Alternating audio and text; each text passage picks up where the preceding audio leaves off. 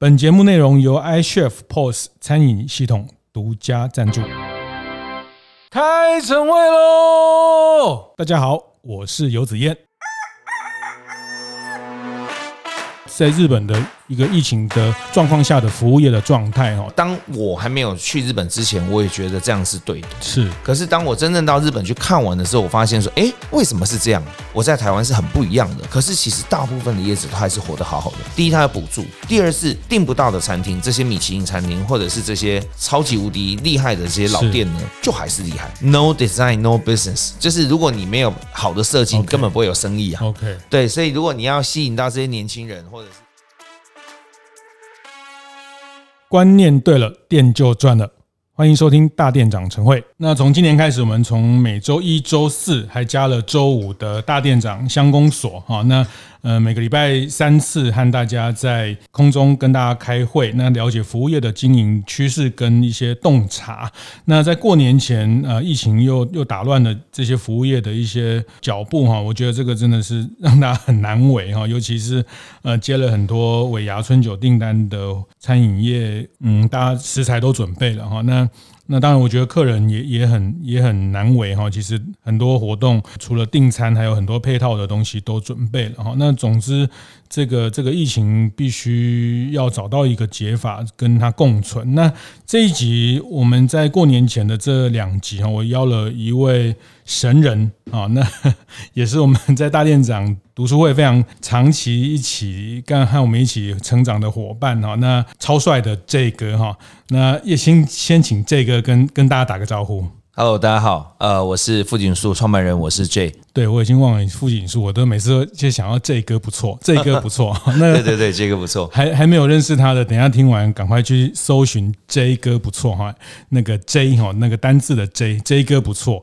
那他的 YouTube 非常的厉害，非常精彩哈，我超爱看的哈。那呃选物啦，那这个呃教大家吃美食啦，去台南啊，去台中啊。那傅锦树，我想这个大家在大店长的伙伴不陌生哈。那但可能中南部的一些朋友可能还大概知道台北有一个很厉害的叫台菜香槟。对，是那这个店也开到日本去了哈。那待会儿再请这个讲一下富锦树整个版图哈。那我想这一集要要先请这个谈一下，因为他上个月回日本了，对，不是去日本，他是回日本。回日本，对啊，因为这个大家超嫉妒的哈，因为很多人现在。呃，这一年这两年都不能出国哈，那很多人都不能去。呃，很多台湾人喜欢到日本到京都哈，那呃这个帮我们去了，其实他也带了很多珍贵的影像哦。我待会会从这些东西聊起哈。那我先问这个一个一个问题哈，就是就是你终于回去日本，是最开心就是能去剪头发，对不对？对啊，对啊，对啊。我我因为我常年大概十年左右的时间。都在日本剪头发，对。那因为这两年疫情，我就回不去，是。所以我在台湾，因为我头发非常的多，很难剪，所以我就呃杀到日本去剪头发，这样。是，对。就是在疫情爆发之前，对。哦，有看这个的这个不错的频道，就知道在疫情爆发之前，这个是每个月搭飞机回日本剪头发，呃，顺便再飞回来，顺便顺便。为为什么非在日本剪不可？我我觉得。因为他们对于发型，其实对于发型，我觉得日本真的很很有研究。他们会剪出很飘逸，但不会很轻盈，可是呢，它还可以让你很持久。例如说，我在台湾剪，可能两到三个礼拜，我就会整个头发很蓬，因为头发非常多。是，可是我在日本剪呢，我大概可以撑两个月。嗯，如果呃厉害一点，可以有时候可以撑到三个月。是对，可是你知道，他就一把剪刀，他也不用打薄刀，也不用推刀。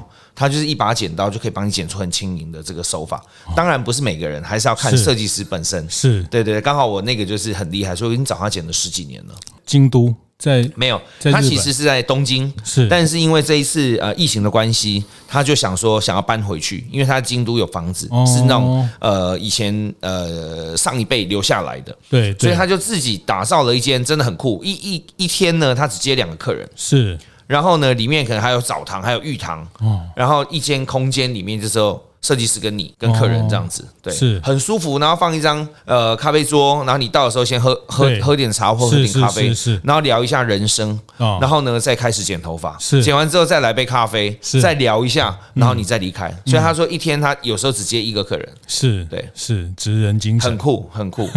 哦，难怪我看你那个 YouTube 里面，他那个那个理发师是比较简单的一个房子，但是非常有非常有有 feel 的一个房子。对，因为他还没完全弄好。那因为他原本在东京的店就非常非常帅。是，它里面放的音乐都是非常的，都是经过设计的，像海洋的声音啊，森林的声音啊，然后还放那种香气，是，就让你很很很空灵的感觉。嗯，然后呢，这一次我发现说他已经他把东京的店呢留给他员工经营，哦，那他自己一个人跑回去京都，是带着他家人小孩这样子。是，那我想说要不要冲一下呢？刚好刚好，因为我我我就是要去神户看牛肉，然后再加上我要去看一下 Ace Hotel。嗯，因为京都开了之后，我一直没有时间去。A C E A C E，对对对，这个在美国很厉害。对，那全球的 Ace 我都住过，是，那就差京都这一家。是是，对，疫情的关系没办法去，所以这一次就赶快，呃，一去了一天，只去了一天，剪头发、看牛肉、住 Ace Hotel 的。是是是是，这个都有拍在。这歌不错哈，对对对，顺便推一下，那个没有去日本可以看一看，稍稍解思乡之情啊。谢谢谢谢。那个大家听了就知道，这个是一个连头发都这么注重的人，就知道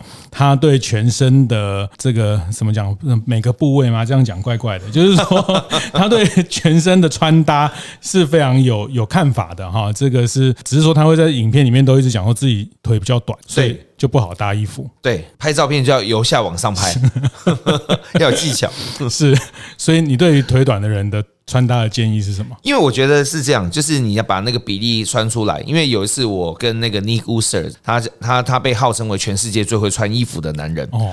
然后呢，我第一次见到他的时候，我其实我也吓一跳，是因为我们从影像上面看他都觉得他很高大，因为他是欧美的脸孔，哦，一个大叔。所以我看到他的时候，我发现，哎，其实他跟我差不多高，嗯，而且呢还蛮胖的。差不多高是多高？差不多在一百七吧。是。然后呢，但他是胖的，嗯，重点他不是那种很瘦的。哦。然后我跟他去买衣服的时候，我发现他是不用。试穿的，因为他知道他自己要什么，是，所以他都会可能买稍微大一点，那回去再改，所以他就是拿起来看一下。他就结账了。哦，对，嗯，而且一次买很多件那种，嗯，对，所以他很清楚他自己的风格是什么，嗯，然后我觉得他，因为他本身就是在这流行圈里面非常的有，呃，他有他的团队嘛，嗯，所以他买完之后，他可以回去改长度啦，哦，改改改身形啊，嗯，对，但是穿起来就很漂配这样。子，嗯，知道自己那个版型是什么最适合，是，所以脚长脚短或者是胖或瘦，对。因为这个是我们没办法决定的事情，对，衣服可以穿搭可以试一下，可以那个救拯救这件事情，对对对对，这个我们之后可能可以跟这个来开一个开一个穿搭的那个可以可以。工作坊嘛，这个用讲的讲不清楚啊，那个一定要现场去搭，对对，然后去去找到每个人那个型哈。其实这件事情哈，我们今天先先扯一下这个部分，但是我觉得我每次看到 这个我都很爱跟他聊这个哈，就是说。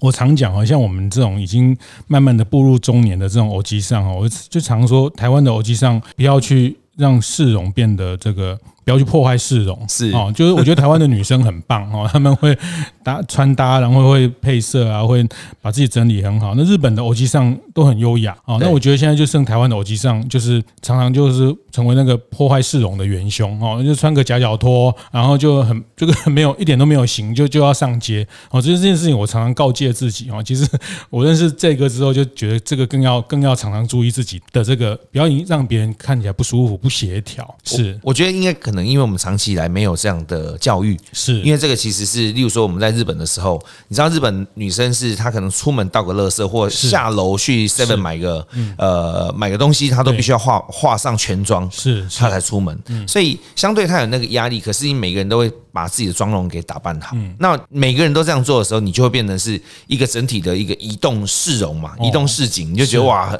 很很很漂亮，很华丽这样。那我觉得台湾一直以来没有这样的。呃，教育甚至是我们小时候会被教育为说，哎，你是男人，不需要打扮，男人不需要把头发弄好，男人随便穿就好了，不然这样看起来很娘。对对对对，或者是呃，可能你的另一半会很不安心。不要把时间花在这个事情上面。对，所以反而是这个教育观念，这都是错误的观念。我觉得这近几年来，年轻人的男生的穿着有持续不断的在进步。所以 maybe 再过个五年、十年，我觉得这可能会有啦。我觉得大幅的调整，对对对，现在好一点了。自从您把那个 Benz 一号店把它引入台湾之后，然后开始做选品。是，其实那是它是一家这个在富锦街您第一第一个把它带进来的店哈。其实那时候我们在大店长建学团的第一团，我们就杀到富锦街，就请这个导览哦。那他做了这些选品的，这超快十年了，好快，哎，快十年了，快十年在富锦街，所以它叫富锦树。富锦树的这个集团哈，那呃，这个这个讲起来，他的丰功伟业非常非常多哈。那他开过呃烧肉店，他开过脚底按摩店、咖喱饭店、生蚝店哈，倒的很多哈。对，但活下来就变成一颗星了，就是那个台菜香槟，现在是呃很去年拿到了。米其林的一颗星，那我觉得是台菜的一个非常新的典范的一个样式哈。这其实我我觉得这个就是他他对美的追求，他对这些体验的东西的追求。大概我我如果他第二名，其实我很难找到第一名，在我的朋友圈里面哈。那可能我朋友也不是很多哈。开玩笑，就是说啊，包括说其实他每次去住饭店，包括他这次回来住的防疫旅馆啊，也要是这个 S Hotel。对，嗯，因为它是一个很棒的室内设计。大师的作品，对对，Philippe Starck 是，所以这集其实我想特别请这哥谈一下，因为他这次在日本待了快一个月，哎，一个月一个月，对对，那我想请他来谈一下在日本的一个疫情的状况下的服务业的状态哈。那我我想主要也是因为台湾的呃服务业本来就就在跟日本的情境是因为生活形态相近哈。那很多人都知道我们的服务业跟日本有个三到五年的差距哈。那嗯，所以我觉得日本的很多经验，其实台湾会是一个很可以参考的对象。这是第一个，然后第二个，他们的疫情其实比台湾严重非常多哈，不不管是确诊的这个人数等等哈。那嗯，我想特别请这哥来谈一下他在那边看到，那也是因为在那边他们有呃富锦树这个台菜香槟的这个店，那随着成品生活在那边展店，一展店。一开店就遇到，对，半年后就遇到疫情，半年后就遇到疫情，然后所以这个过程，他作为一个经营者，他也更更能去跟大家分享在那边经营这样的店遇到的状况哈。那我想还是先先请讲一下整个日本，您那时候在十二月，就是在一个半月前。啊，我是十月，十月，十月，十月。到十一月，嗯，对，待在日本，待在日本，对，是是，所以机场空荡荡。呃，去的时候真的是空荡荡，是回来的时候也空荡荡。然后很多地方像涩谷啊，什么九点就。我刚好这一次去很有趣啊，我去的时候刚好日本还在紧急状态，对，他第四次还第五次发布紧急状态，是。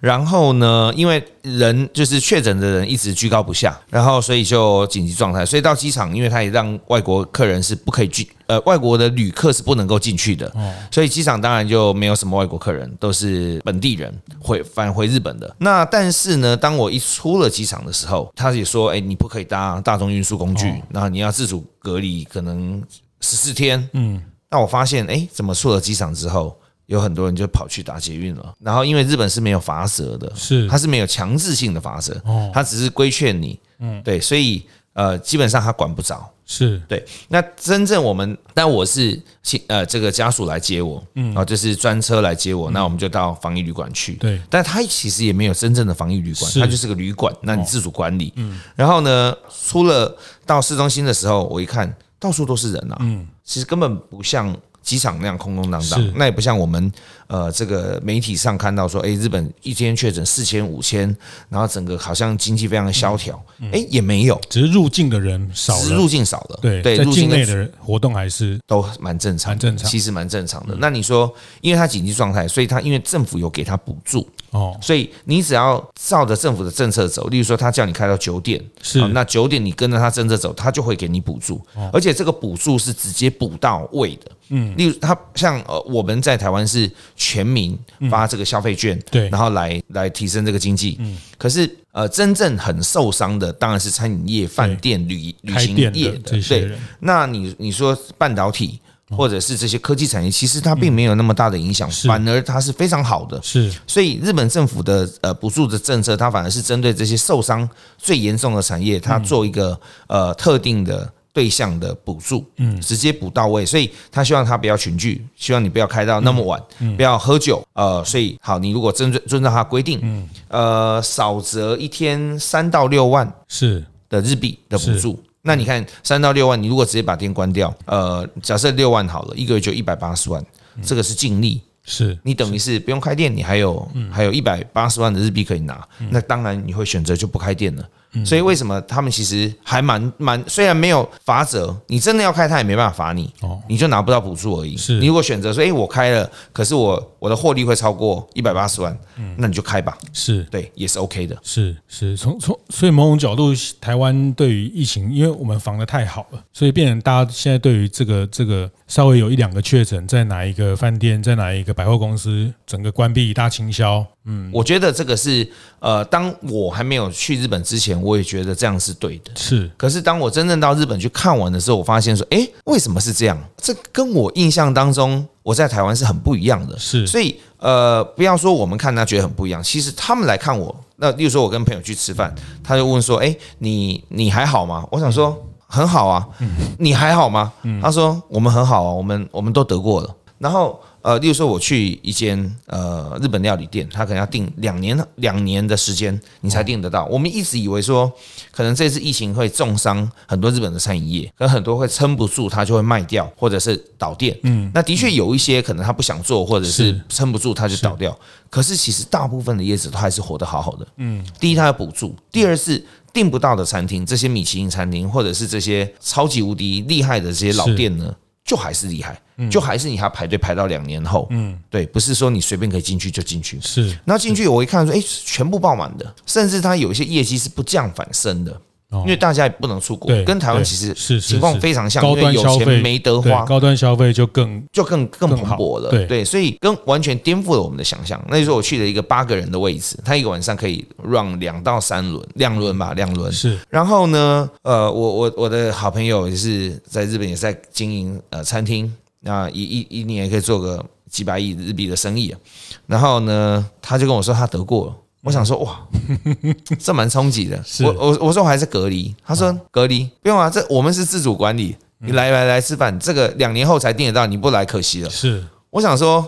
那就去了吧，我去一次，这个也得过，那个也得过，大家都得过，是。对，八个六个都得过，嗯，所以然后再到另外一个场合，也发现大家都是，然后他就跟我讲说，其实如果晚上有出来吃饭，晚上出来玩的，是，其实大部分都得过了，哦，那我就问他说，那得了会怎么样嘛？他说没有，就发烧啊，然后呃。那时候他们刚得的时候也没有，也还没有打疫苗啊，是，所以就已经是免疫抗体了。是，那后来他们又打了两剂疫苗，所以他们也觉得他们现在是 OK 了。所以整个那种社会的对于染疫的这件事情的这种紧张感，是，还有呃坦然的这种态度，我觉得已经完全不一样了。是。所以我，我我当然，他们还是出外面一定会戴口罩，嗯，但是进里面他们就就拿下来了。那吃饭喝酒这些也都完全没有限制，是是是很有趣，对，所以我们的餐厅也都爆满，天天。两年后订得到的餐厅。对，两年后才订得到，就是可能那些像台湾其实也一样，也一样。台湾现在有有很多那种小店，可能是只有六到八个位置然后，或十个位置，那个可能要订一年后，或者有一些私厨可能是要半年、一年后，其实完全是一样的情况。是，对，是是，所以这个。这个他们服务业在这个过程里面跟观光客有关的，就影响会比较大。对对，当然，像饭店就真的是没办法，因为饭店你你需要很大量的观光客。是，可是这些呃老铺啊，或者是小店啊，或者很知名的店啊，就还是真的活得非常的好。节目进行到这里，先稍微休息一下。和大家分享我们节目合作伙伴 iCHEF 的相关讯息。今天想和大家聊一下 iCHEF 的永续餐厅运动。其实过去这一年多的时间，我也在节目里分享不少 iCHEF 做的许多有关社会参与、地方创生的投入。而从二零二二年开始，iCHEF 正式发起永续餐厅运动，希望和客户一起，不只可以顺利获利赚钱，也可以一起把餐厅开得更好，包括打造对环境友善的低碳牌餐厅，像是一九一九陪读晚餐这样的保暖弱势社会关怀活动，以及协助地方创生者导入科技，建立所谓进步灯塔这三个主要方向为主轴。iCHEF 会提供很多不同的经营选择和合作伙伴，让餐厅经营者可以思考参与，内容非常的吸引人。当然，未来我也会介绍更多 iCHEF 永续餐厅运动的消息哦，各位大店长们千万别错过。是，可是这些呃老铺啊，或者是小店呐、或者很知名的店啊，就还是真的活得非常的好。是是，所以你去这个部分，让你觉得他们的服务业也是蛮活 活泼乱跳的。或是呃，我我觉得有趣的是，呃，其实日本在我们整个印象当中，它是呃受伤非常严重，因为它本来二零二零要办奥运嘛，是那整个奥运没了，就盖为了奥运盖了非常多的饭店，然后非常开了非常多的新的餐厅啊，新的店，结果突然奥运奥运不能办了，那所以严严那个我们的想象都是日本是非常严重。嗯但是，呃，该开的店他也是照样把它开出来了。那外国客没来，他就变成是国内客。在支撑这样的一个消费，所以当然我觉得某种程度的这个影响跟萧条确实是会有，就是没有办法像以前有观光客那么蓬勃。是。对，那所以我刚好经历，我十月去的时候还在，它还在第四度的这个紧急状态，然后等到状态是要到什么样的程度？他们紧急状态就像就就其实有一点类似像我们的三级，对，但但那种程度是不太一样，它还是可以内用，它还是可以不用隔板，还是可以吃饭喝酒、上学啊什么？对对对，都都还是正常。啊。那只是说可能到九点哦，那有有我刚刚去的时候第四次，因为它就一次一次又延长嘛，越来越严重。然后呃，我我去的那一次是九点以后不能够卖酒，九点以前可以卖酒。OK，但是等到我十月底快要就是我去了一半之后呢，他紧急这样状态已经结束了。嗯。突然呢，从可能一天有好几百个，突然变成六十个，整个东京都只剩下六十个确诊。最低的时候，我记得那时候只剩下十二个确诊。是，那东京有两三千万人，对，然后他只有十二个确诊，就等于是几乎是很少很少的比例。所以他们也跟我讲说，其实没有那么容易得，嗯，就是你还真想得，还不见得得得到。我就觉得哇，这些人怎么坦然成这样？这到底是怎么回事？这样？对啊，他们不是很守规矩，他们不是很守规范的的一个民族啊。那大家都觉得他们很守秩序啊。对，他们还是很守秩序啊，可是就是他们觉得这是流感嘛，哦，就已经是流感了。然后甚至我也有一个好朋友，他也是很大，也是做也都做餐饮了。他说他得过啦，全家都得过了，嗯，可是他就是得过了，他也康复了，全家都康复了。是，那我说你打疫苗没？他说我不打。我说你不打，那你你怎么出国？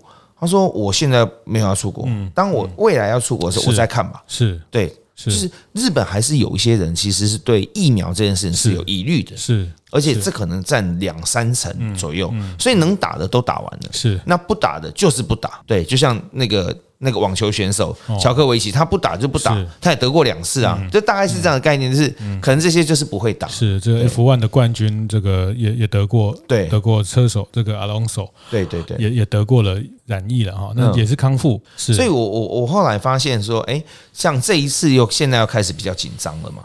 可是我觉得现在的这个时间点，对于民众的这种紧张感，已经不像我们去年五月的那个时候的那种，呃，完全没有疫苗恐慌啊的恐慌，已经不像。我觉得其实慢慢台湾在民间也比较坦然。是，可是呢，我觉得比较大问题是在媒体，就是你你媒体可能快讯会一直不断的跳出来说，是哪里哪里又怎么样？对，然后呃，测好像是测场好像在大暴动，其实你看到这些，其实会让你很。慌，对对对，这个我觉得，当然每个国家的卫生教育、卫教的这个 policy 不太一样，了哈。那还有就台湾的地方政府也是把这件事情当做一个很重要的 KPI，是 就是说，啊，万一哪一个人在哪里啊，什么陪桃园关啊，什么陪，我觉得这个也都把这个这个疫情的，呃，当然很好了，就是我们非常重视这个疫情的的变化，但是它会在整个日常的生活里面，它它就我们有一种。模范生的的症候群，因为之前守得太好了，好像现在变得稍微有一点点风吹草动，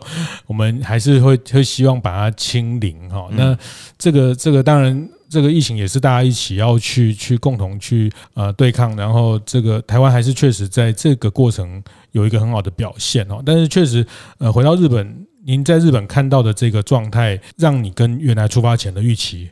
完全不一样，完全不一样，完全不一样。是，所以这里面看到，其实高端消费这一端还是很好，还是很强劲。对，是主要是因为大家在岛内，在国内消费的这个因素嘛。我我觉得是这样，因为他的他有钱，其实跟台湾某种程度是很像。台湾其实有钱的还是有钱嘛。是，那有钱的，你说他没办法，以前可能他们都把钱拿到，例如说夏威夷啦，嗯、或者是欧美出去玩呐、啊。其实台湾可能就到日本啊。是，那你你这么两年下来都没有地方可以花嘛？所以国内的不管是这个高端的消费也好，或正常的消费来讲，其实都还是蛮强劲的。嗯，对，这个台湾也是这样哈，就这半年来也是该买车、该买房的、该买劳力士的都买了。买完之后，因为劳力士也买光光了哈。然后我听百货精品他说，以前这些呃这个贵妇也好，这些大家出国买精品啊，现在也都在台湾买，所以现在精品这些精品反而进口到台湾，就反而台湾的这些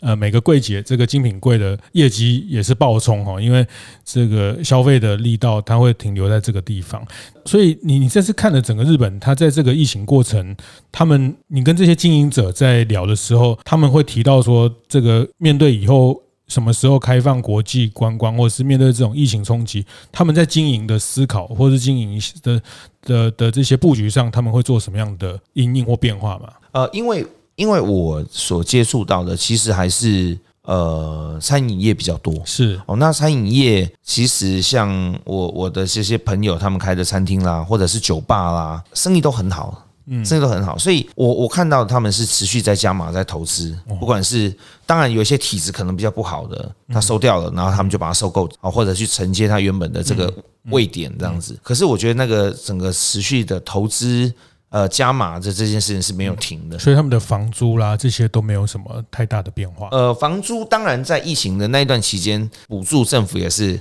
政府跟这个呃业者的补助也是蛮强劲的，甚至比如说哎减半啊，各方面其实大家蛮配合的。那呃，但是你说整体的房租有没有涨？其实是有的。但我观察到这个，不管是房价、房租在涨的原因，是因为整个热钱实在太多了。是，就像日本，因为它补助补很多嘛，虽然其实某种程度它印了非常多钞票，是，所以很多钞票热钱在市场上流通，不嘛就是股市，不嘛就房地产。嗯，对，这个绝对就是这两件这两个地方绝对先呈现。的先生外派在日本，他们说说那时候也不能上班，但是后来稍微疫情比较缓和，就补贴了很多国内旅游的一些 这个类似旅游券这些东西，而且还蛮多的，就是你真的可以住个三四天、四五天都用不完。对。他们很多的这个国内的这种呃补贴的，鼓励大家在国内。跑来跑去，这样对，没错，嗯嗯对，所以，所以，呃，其实某种程度也是因为他第一次补助了很多，然后让大家跑来跑去之后，疫情又扩散了，又变成第二次紧急状态的。是 是是，所以他在开店成本上，在整个这个也没有降低哈，反而呃，开店成本我觉得是没有降低的，因为其实都全球都遇到一样的情况，当你不动产在。蓬勃的时候，你就很难找工人，所以你很难找工人，你的你的装修设备，那你的装修成本就会增加。对，所以我觉得并没有因为疫情而变便宜，其实是没有的。是是是，所以你有在这次看到一些比较有趣的新的行业的业态，或者是新的方式吗？我意思是说。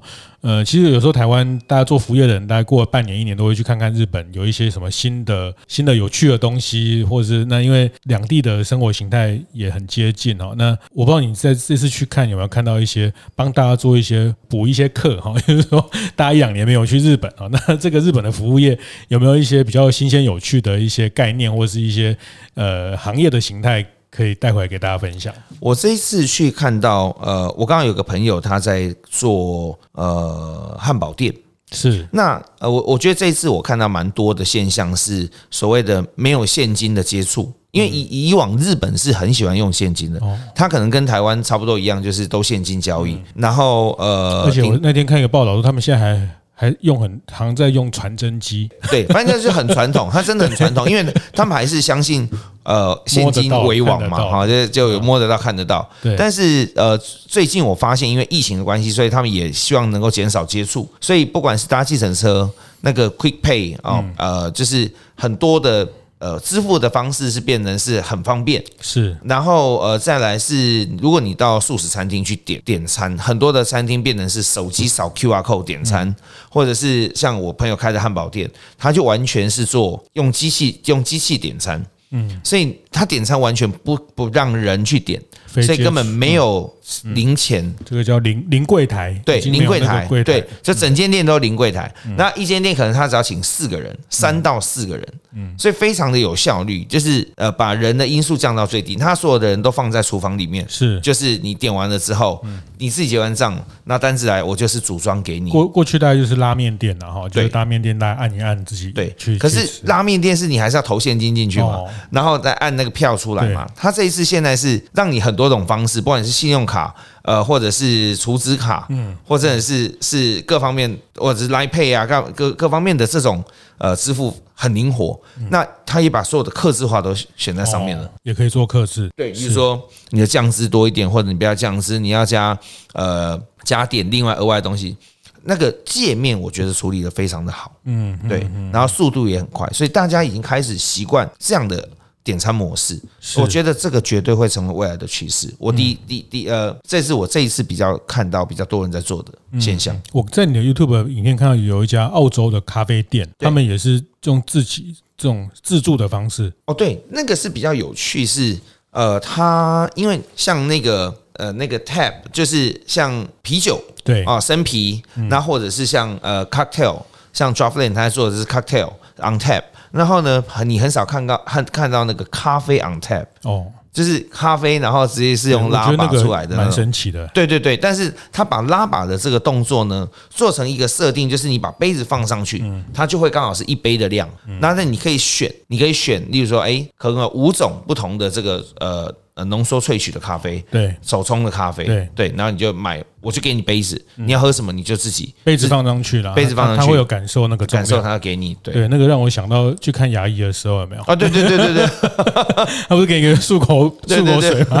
漱口杯把杯子放着，概念是一样的。对对对，你看牙医的时候就自己把它弄满，他就到八分他就停下来。对对对对，概念是一样的，我觉得 是是是，那个是澳洲来的一家咖啡店，澳洲来的，对，是是。但我觉得他们在做这些无人化临柜台的同时，其实呃，我觉得当然。日本的店还是因为你去的店都特别潮哈，就是他们那种设计的张力跟设计的美感，其实都非常到位。是是因为大部分的店还是那些。不漂亮的店你就不会去，呃，应该也是不漂亮的店我就没去了，应该是这样，或者是去了我也没拍的，刚刚 刚好都让大家看到是很帅的店呢。对，不过的的确整体来讲，它还是呃，它还是在整个美学上面是很做的很好，而且它就是我我觉得他们是 no design no business，就是如果你没有好的设计，你根本不会有生意啊。OK，对，所以如果你要吸引到这些年轻人，或者是呃能够持续长久的把生意做下去，你就是在每一个环。节上面都需要设计，嗯，对，嗯，no design, no business, no business，对，是是，这句话是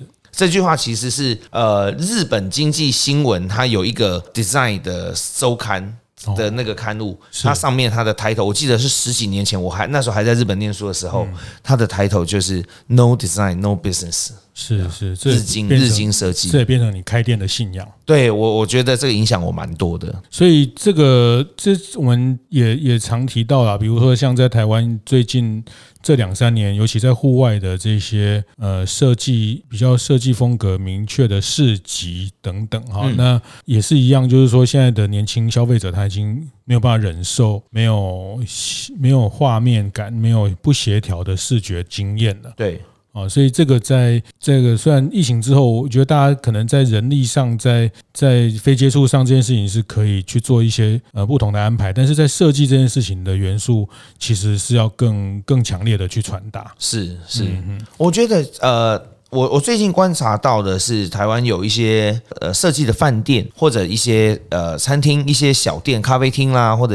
呃，一些餐饮业者哦，是，我觉得他们其实慢慢的把设计的这件事情有考量进去，然后也做的蛮好的，是，可能是因为后期 IG 的这个打卡是。推波助澜了很多的这个效效力哦，就是大家都想要到去到一个美好美美的空间，然后它的 deco 各方面呢都很美，呈现出一个整体感的画面，然后网红在上面拍照，是是，对，那当然呃，如果你到现场去看，你会看到有些地方可能是。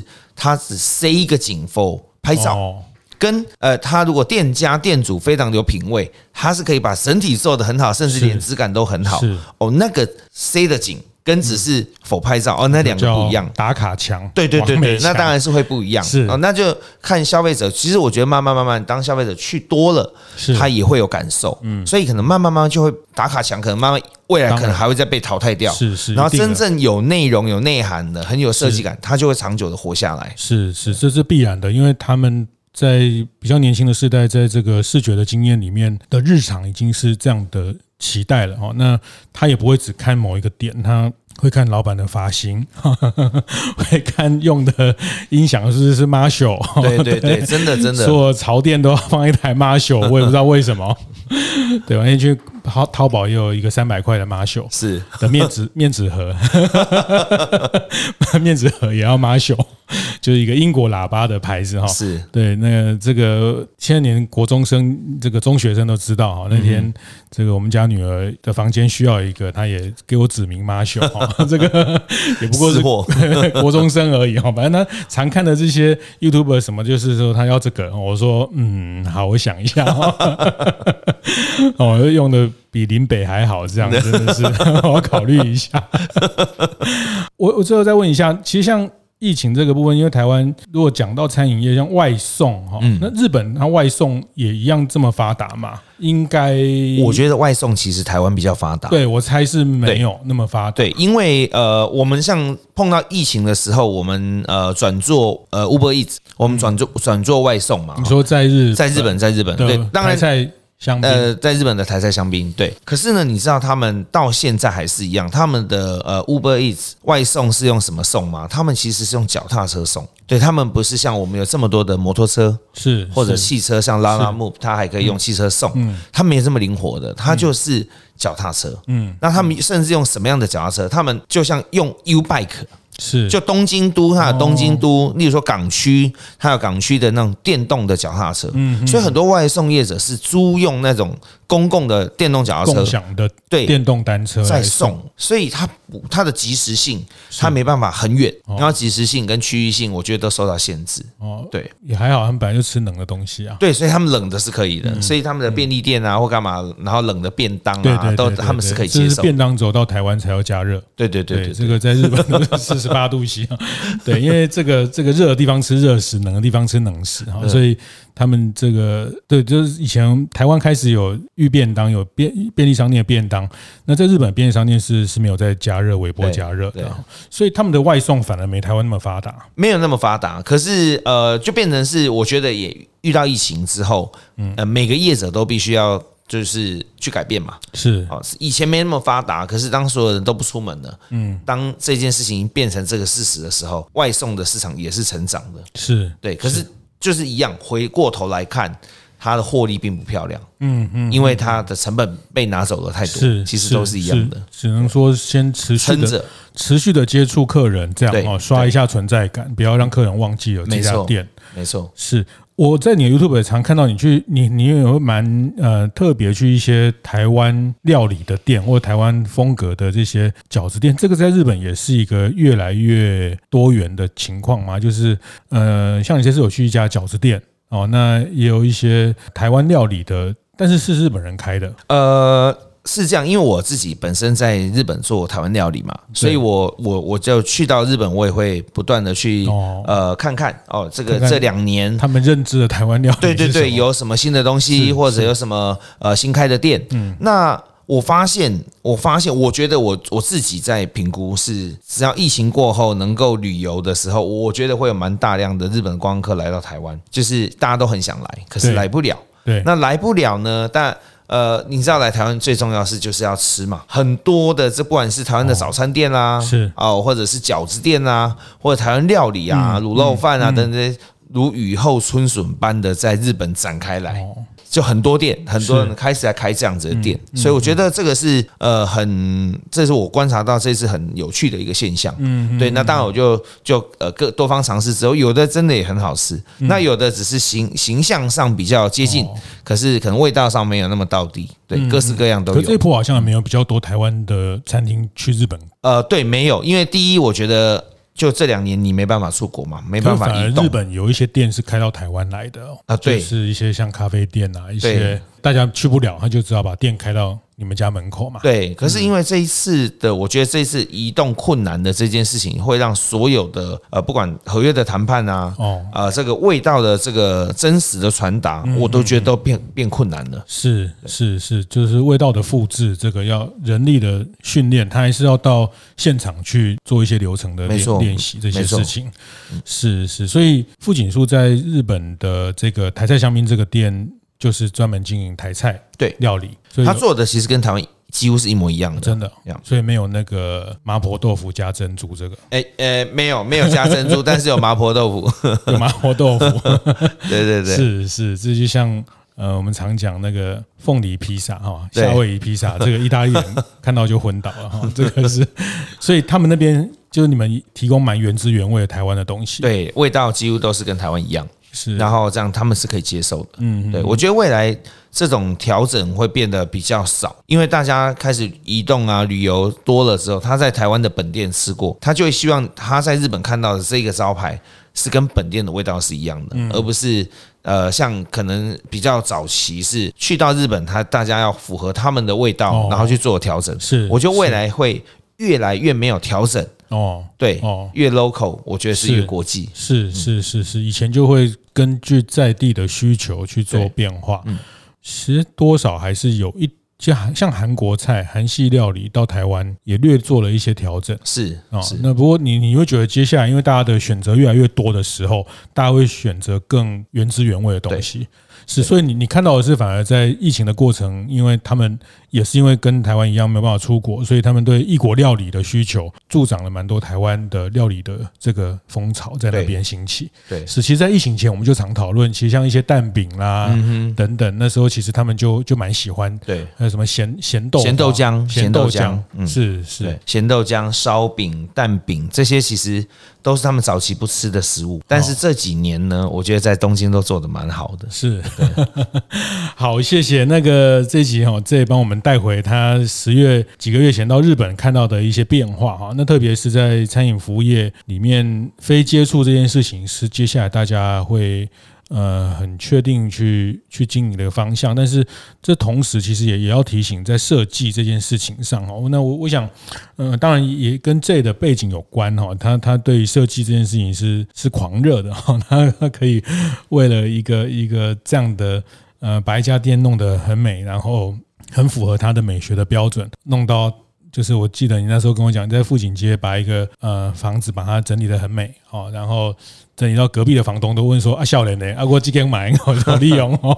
对对对对，哦，那那个那个花费的力气其实是蛮大的，是蛮累的，其实蛮累的。对，是好。那我想很难得邀请到这我。下一集，下一集我会想跟他再多谈一下。呃，他其实，在台湾开了这么多业态的店，那自己有米其林的餐厅，那也有比较平价的个人式的烧肉的店在卖场。那我觉得他不是在吃，就是在喝，哦，不是，就是说，不然就在吃喝的路上，对，不然就是在吃喝的路上，哦。那我觉得他是真的是把这件事情当做他很很重要的的事业的这个认真的态度，哈，那那是不断的去做呃田野调查，哈。所以他要住很厉害的饭店，其实他为了要去理解为什么这些东西它可以变成这么独特的品牌啊，那呃虽然要花很多钱，但是他觉得那个不是金钱可以去，就是不是金钱可以去去学习到的事情。其实呃，他他对于这些价值其实是非常认定的。那我想我下一集会先先再请请他多谈谈接下来，包括在今年台湾的。内需市场的一些看待，好，那先到这边先告一段落，谢谢 J 的分享，谢谢，谢谢。会后记得在 Apple Podcast 订阅、评分、留言，有任何想在晨会上讨论的议题，也欢迎提出。大店长晨会，下次见，拜拜。